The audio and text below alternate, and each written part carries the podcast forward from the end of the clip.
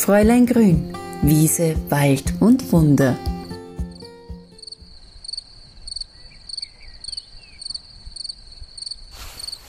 Fräulein Grün, Wiese, Wald und Wunder. Ich habe mir was überlegt.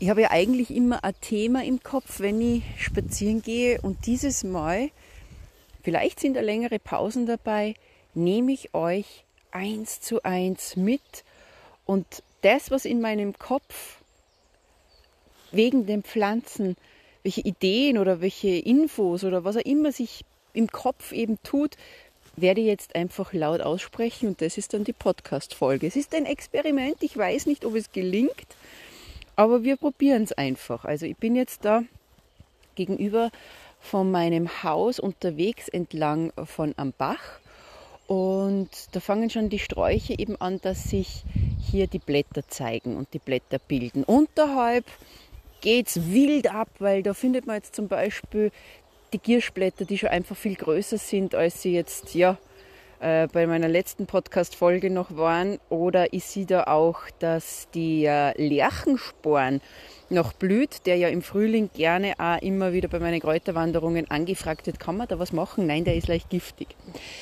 Ähm, ich spaziere da weiter, sehe jetzt alte Brennnesselstängel noch und ah, hier schau, die Knoblauchsrauke. Sie blüht mit ihren weißen Blüten, vier Blätter und jetzt kann man sie nicht mehr verwechseln, weil im ganz frischen Frühling ist ja die Gefahr mit Gundelrebe oder Knoblauchsrauke da, dass man sie verwechseln kann. Jetzt wächst aber die Pflanze in die Höhe und ist ein Kreuzblütler und hat eben vier weiße Blütenblätter, aber ganz, ganz viele an der Spitze an Blüten. Also jetzt ist es soweit, dass man die Pflanze nicht mehr verwechseln kann. Kriechender Günsel zu meinen Füßen wächst auch schon langsam in die Höhe und im Grunde habe ich über den noch nie was gemacht, auch keinen Blogbeitrag. Das wäre vielleicht einmal eine Idee, dass ich den kriechenden Günsel als alte Heilpflanze auch einmal ähm, zum Thema mache. Da muss ich aber nur ein bisschen recherchieren in meinen alten Kräuterbüchern, weil der ist sehr vielfältig eingesetzt worden.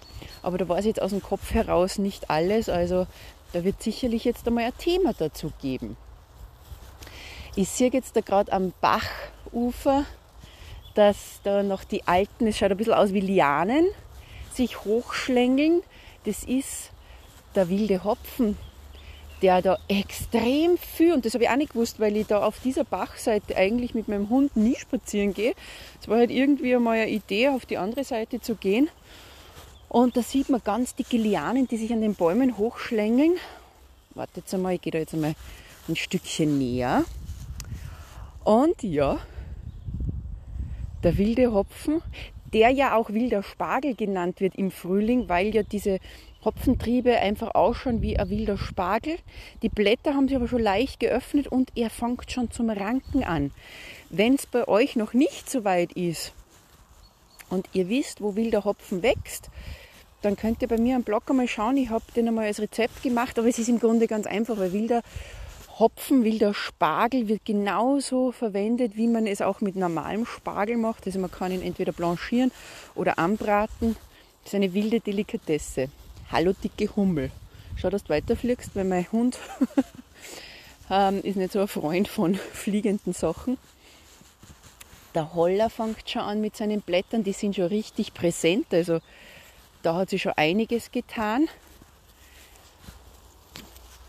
So, Jetzt spaziere ich da um die Kurve und sehe was Weißes an einem Strauch herausblitzen. Jetzt gibt es mal ein paar Sekunden. Ich schlendere nämlich. Und jetzt stehe ich vor der Traubenkirsche. Ich weiß nicht, ob ihr die Traubenkirsche kennt. Das ist, wenn ihr am Waldesrand oder jetzt da so am Bachufer einen Baum seht, der weiß blüht, wo man am Anfang vielleicht glaubt, ah ja, das schaut ein bisschen so aus wie so ein Obstbaum. Und dann geht ihr näher und dann wachsen, wachsen weiße Blüten an einer Traube. Also es schaut aus wie so ein, wirklich wie wenn eine Trauben ähm, ihre Beeren hat. So schauen die Blüten sind angeordnet. Und der Duft, also wirklich etwas fein liebliches. Also wenn ihr Maiglöckchenduft oder Lindenblütenduft mögt, dann werdet ihr die Traubenkirsche auch lieben. Und da ist es eben auch gut, die zu erkennen, weil die Traubenkirsche, gerade die Blüten eben auch, können ganz wunderbar verwendet werden. Ich habe da mal einen Sirup gemacht. Ah, herrlich. Was ihr auch machen könntet mit den Blüten ist, dass ihr die Blüten mit gleichen Teilen Zucker oder einer Zuckeralternative vermörsert und dann den Geschmack dieser lieblichen Pflanze in den Zucker bringt und konserviert. Das sind immer wunderbare Möglichkeiten, um was zu machen. Vor meinen Füßen ein ganz großes Häufchen an Schaboxkraut, aber mittendrin natürlich schon die gelben Blüten, ein Hahnenfußgewächs, nicht mehr zu verwenden, weil es jetzt giftig ist. Die Zeit ist definitiv vorbei. Also beim Schaboxkraut muss man ganz frühzeitig im Frühling anfangen, die zu verwenden. So, Brennnessel, die ja schon richtig groß sind, die haben jetzt auch diese rostbraune Farbe verloren, die sie im Frühling ja haben, die jungen Blätter, wo man immer sagt, das ist eine Signatur dafür, dass sie ganz viel Eisen besitzen. Das haben sie jetzt nicht mehr. Aber Brennnessel begleitet uns ja das ganze Jahr über. Also ich kann sie ja immer wieder verwenden und das ist ganz, ganz wunderbar. Da ist schon die erste purpurne Taubennessel. In meinem Garten ist sie auch schon drinnen, aber genau neben der Brennnessel. Die Blätter schauen sich ein bisschen ähnlich, aber wenn man so direkt nebeneinander sieht, dann erkennt man den Unterschied und das ist auch wichtig. Also wenn man Kräuter kennenlernt, gerade im Anfangsstadium, dann ist es immer ganz toll, wenn man Blätter nebeneinander sich auch ein bisschen anschaut, so wie ich es eh schon mal gemacht habe, eben auch mit Schaboxkraut, Gundelrebe und der Knoblauchsrauke. Da gibt es bei mir auf Instagram ein ganz tolles Foto, wo man das sieht. Oder ich zeige den Vergleich auch in meinem Online-Kurs Handbuch durch den Frühling. Aber wie gesagt, jetzt ist ja der Frühling da.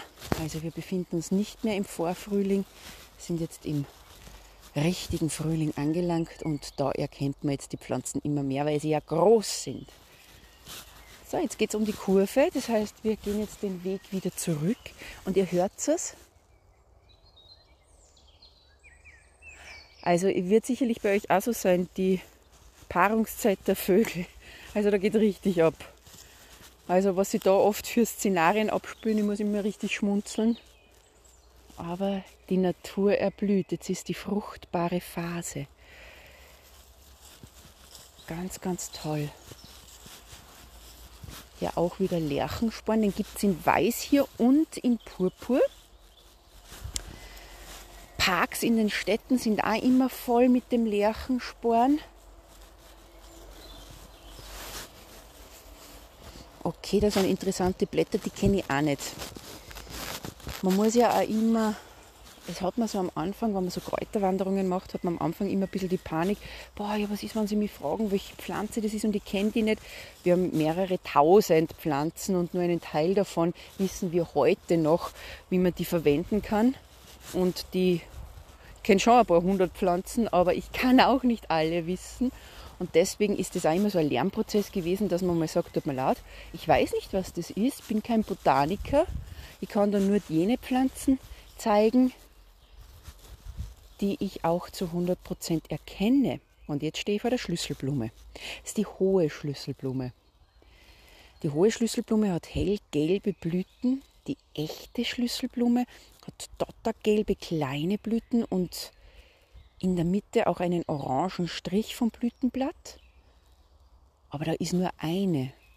Wirklich nur eine. Rundherum sonst gar nichts. Sumpfdotter, nein, nicht Sumpfdotterblumen, Buschwindröschen,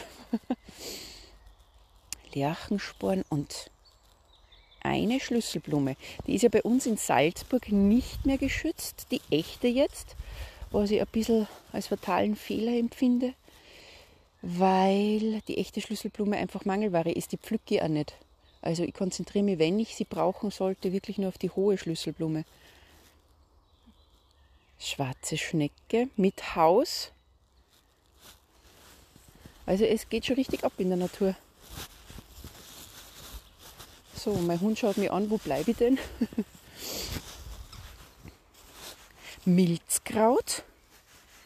Milzkraut ist leicht giftig, wurde aber in der Naturheilkunde, wie der Name schon sagt, für die Milz verwendet, würde ich heutzutage nicht mehr empfehlen. Ähm, wende ich auch nicht an, aber wächst jetzt überall und genau dahinter, na schau an, das habe ich nicht gewusst, dass auf dieser Seite das Meedesüß. Da sind die Blätter schon eindeutig erkennbar, die sind jetzt circa 20 cm hoch. Sie haben so einen rostbraunen Stängel und die Blätter oben, diese, diese gezahnten, ein bisschen wie ein Hanfblatt möchte man am Anfang meinen. Aber wenn ich jetzt einmal da reingehe und ich nehme mir jetzt so ein Blatt und reibe es, erkennst du schon eindeutig den Duft. Das war auch die Pflanze, wo ich beim ersten Mal, wie mir die vorgestellt wurde bei meiner Ausbildung, habe ich gerochen und habe mir gedacht, das muss eine Heilpflanze sein, die riecht nach Hansaplast. Also wie ein Pflaster riecht die. Manche sagen aber auch, sie riechen etwas Mandelartiges. Also das sind so die zwei Duftkomponenten, die man wahrnehmen kann. Düfte sind ja unterschiedlich für Menschen. Wichtig ist immer, dass man sich einfach sich denkt, ja, für mich riecht es so, weil die Nase ist natürlich ein wunderbares Indiz, um Kräuter kennenzulernen und wenn man das Medesüß sieht, sich nicht sicher ist, reiben, riechen, entweder riecht es nach Mandel, aber die meisten riechen wirklich ein Pflaster. Und dann weiß man, es ist das Originalaspirin aus der Natur, das ich auch direkt vor der Haustüre habe. Und das habe ich nicht gewusst. Ich wohne jetzt seit einem Jahr hier und erkunde immer noch die Gegend. Und das ist das Tolle. Also wenn du dir wirklich einmal Zeit nimmst und einfach langsam, so wie ich es jetzt mit euch mache, spazieren gehst, hindurchwanderst, den Blick einfach auch einmal an einer Stelle ruhen lässt, weil sonst, wir sind ja so gestresst, wir schauen immer von einem Fleck auf den anderen und da ah, habe ich schon alles gesehen. Na, hat man nicht. Je mehr man einfach auf einen Fleck schaut, je länger man ein kleines, ihr müsst euch nur mal 10 cm anschauen. Zum Beispiel da jetzt stehe ich und sehe drei, vier Schnecken mit Schneckenhaus. Daneben Gundelrebe, die blüht dann habe ich da die Brennnessel, Schaboxkraut. Was entdecke ich noch? Viele Blätter. Ja, schau. Buschwindröschen, Lerchensporen.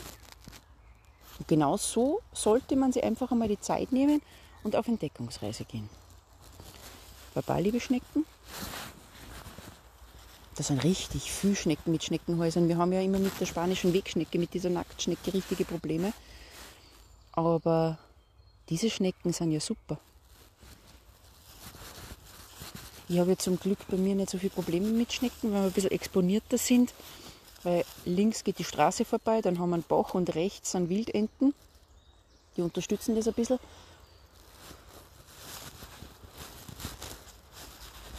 Okay. Jetzt gehe ich dann nur zum Ende von diesem Waldstück, bevor dann wieder es ein bisschen lauter wird, weil da die Straße beginnt.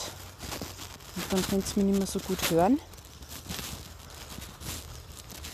Da begleiten wir. Also Brennnessel, glaube ich, werde ich nie Mangelware haben. Ich glaube, das geht aber die meisten so. Und das ist das Tolle eben, also diese Wildkräuter wie ein Brennnessel. Na, da ist auch so viel Meeressüß. Na, ich bin richtig begeistert. Solche Kräuter wie Löwenzahn, Gänseblümchen, die werden uns nie ausgehen. Da braucht man auch kein schlechtes Gewissen haben, wie bei einer Schlüsselblume, wenn man die sammelt. Da stehe ich wieder vor einer großen Traubenkirsche. Also da habe ich jetzt auch einige. Wunderbar. Ihr Lieben, das war jetzt eine ganz spontane Idee. Ich hoffe, es hat euch Spaß gemacht, dass ich jetzt das, was ich mir denke, laut ausspreche.